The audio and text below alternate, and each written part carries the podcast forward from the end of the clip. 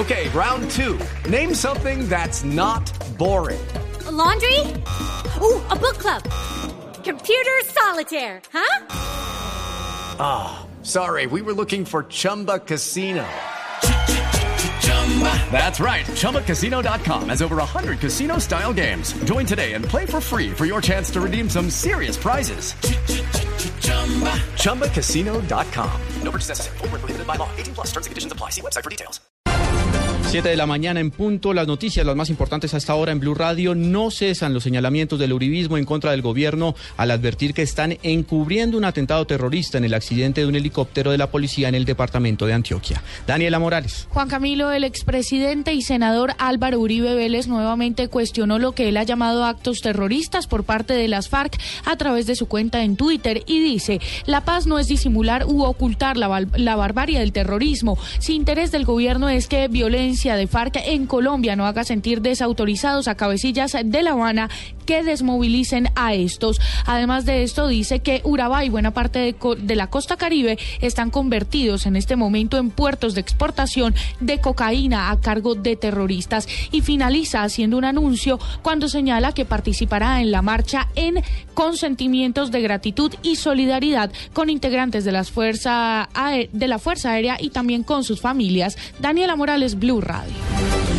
En entrevista con Blue Radio, Ana María Almario, directora de Democracia y Participación Ciudadana del Ministerio del Interior, reveló que se han recibido 1.240 denuncias de delitos electorales de cara a los comicios del próximo 25 de octubre, 30 de ellas relacionadas con participación de funcionarios públicos en política en los departamentos de Antioquia, Cundinamarca, Valle del Cauca, Guajira y Boyacá.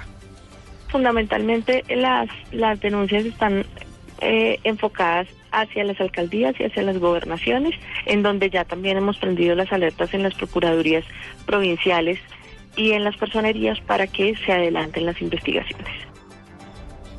7 de la mañana, dos minutos. Un duro golpe a las estructuras del microtráfico propició la Policía Nacional en los municipios del Putumayo, donde más de dos decenas de personas fueron capturadas. El reporte desde Mocoa con Jairo Figueroa. El comandante encargado del Departamento de Policía del Putumayo, coronel Gerardo Rivera, dijo que las operaciones para frenar el microtráfico se cumplieron en Mocoa y Orito. Deja como resultado, después de 18 diligencias de registro y allanamiento, 22 personas capturadas, aproximadamente más de 2.000, 3.000 dosis de diferentes gases de estupefacientes como los bazuco, marihuana, cocaína, un dinero en efectivo, producto a la venta unas armas de fuego y lógicamente que los equipos que se utilizan para desarrollar eh, la actividad, digamos, del microtráfico. El oficial reveló que entre los detenidos están quienes les ofrecen gratis dosis de drogas a numerosos jóvenes para hacerlos sus clientes. Y lógicamente que esas personas son las que contribuyen y sirven, digamos, como motivadores para que los jóvenes sí, eh, consuman. Y... Los 22 detenidos serán recluidos en las próximas horas en la cárcel de Mocoa. Jairo Figueroa, Blue Radio.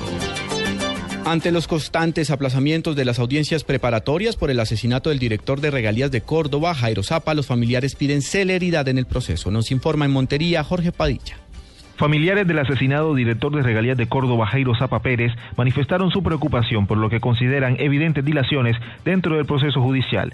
Piden justicia y respeto por la memoria de su ser querido, asegura Emma Quijano, prima del finado. Pedimos a viva voz y nos hemos cansado, antes que nada, justicia respeto por la memoria del ser humano. No sabemos en qué condiciones murió, no sabemos todavía los motivos. A su turno, Juan Felipe Amaya, abogado de la familia Zapa, calificó como extraño el aplazamiento en las últimas horas de la audiencia de la esposa de Joyce Hernández, confeso asesino del director de regalías de Córdoba. Inexplicablemente se da esta situación que, eh, digamos, lamentablemente obliga a, a que la judicatura no pueda adelantar la diligencia y se tenga que reprogramar para finales de este mismo mes. Desde Montería, Jorge Padilla, Blue Radio.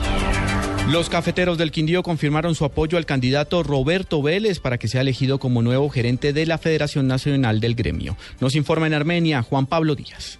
En aras de buscar la unidad gremial, el Comité de Cafeteros del Quindío en pleno le dio su apoyo a Roberto Vélez para que sea elegido como nuevo gerente general de la Federación Nacional de Cafeteros. En el Quindío se da esa opción por la experiencia y conocimiento de Vélez en el tema de la caficultura, dice Josué Martínez, presidente del Comité Departamental. Tomamos la decisión de apoyar el nombre del doctor Roberto Perrizaral por muchas cosas, por la experiencia y por lo que nosotros esperamos. Ahora sí le digo yo, unidad del gremio está cuando acompañemos al gerente permanentemente. Cuatro son los votos que puede aportar el Quindío a la elección de Vélez por el Comité Nacional de Cafeteros. Desde Armenia, Juan Pablo Díaz, Blue Radio.